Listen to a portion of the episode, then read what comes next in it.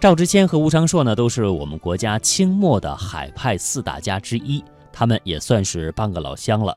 赵之谦呢是浙江绍兴人，而吴昌硕则是浙江安吉人。吴昌硕出生在一个书香门第，从小就酷爱诗书篆刻艺术。后来太平军在浙江混战，吴昌硕全家都被迫流亡在外。后来他和家人走散，到处乞食混日，直到二十一岁才回到了家乡。因为在外受尽了欺负，吴昌硕心里非常的自闭。虽然说他在艺术的道路上钻研不断，但是总觉得不会有人认可和欣赏他，所以他心里十分痛苦。这个时候，赵之谦已经是一个三十六岁的艺术大师了。当年的初冬，赵之谦来到安吉参加一个亲人的酒宴。吴昌硕听说赵之谦来到了安吉，就找他诉说心里的烦恼。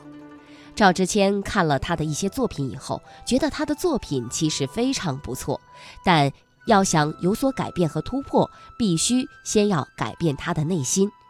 赵之谦想了想后说。你能帮我一个忙吗？吴昌硕吃惊地问：“我当然可以，但是我能帮上你什么呢？”赵之谦说：“是这样的，我这个亲戚家要摆酒，但是他们家的人忙不过来，我想请你帮我们招呼招呼客人，同时尽量的帮助他们，帮他们端端凳子、端端菜、倒倒酒，特别是那些单独赴宴的人，你还要多找他们聊聊天，可以吗？”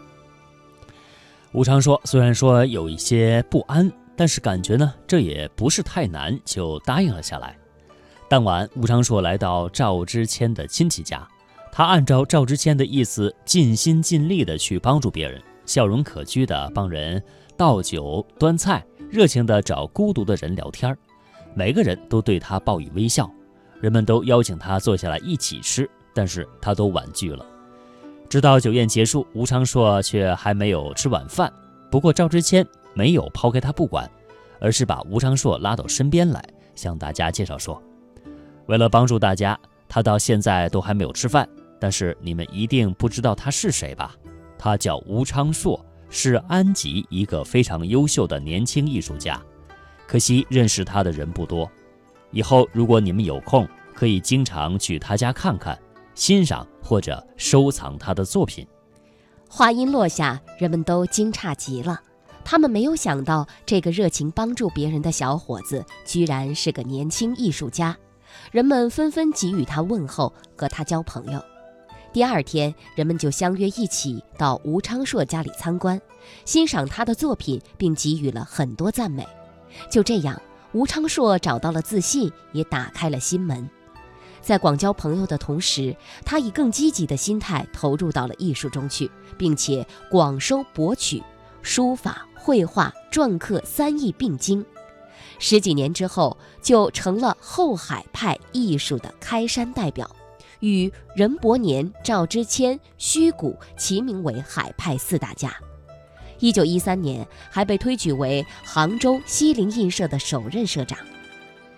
一个人越自卑，别人就越走不进他的心里，他也就越无法被人接受和理解。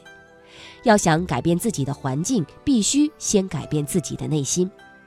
晚年时，吴昌硕曾经这样说：“所以我特别感谢赵之谦，是他用叫我帮忙的方式，巧妙地帮助了我。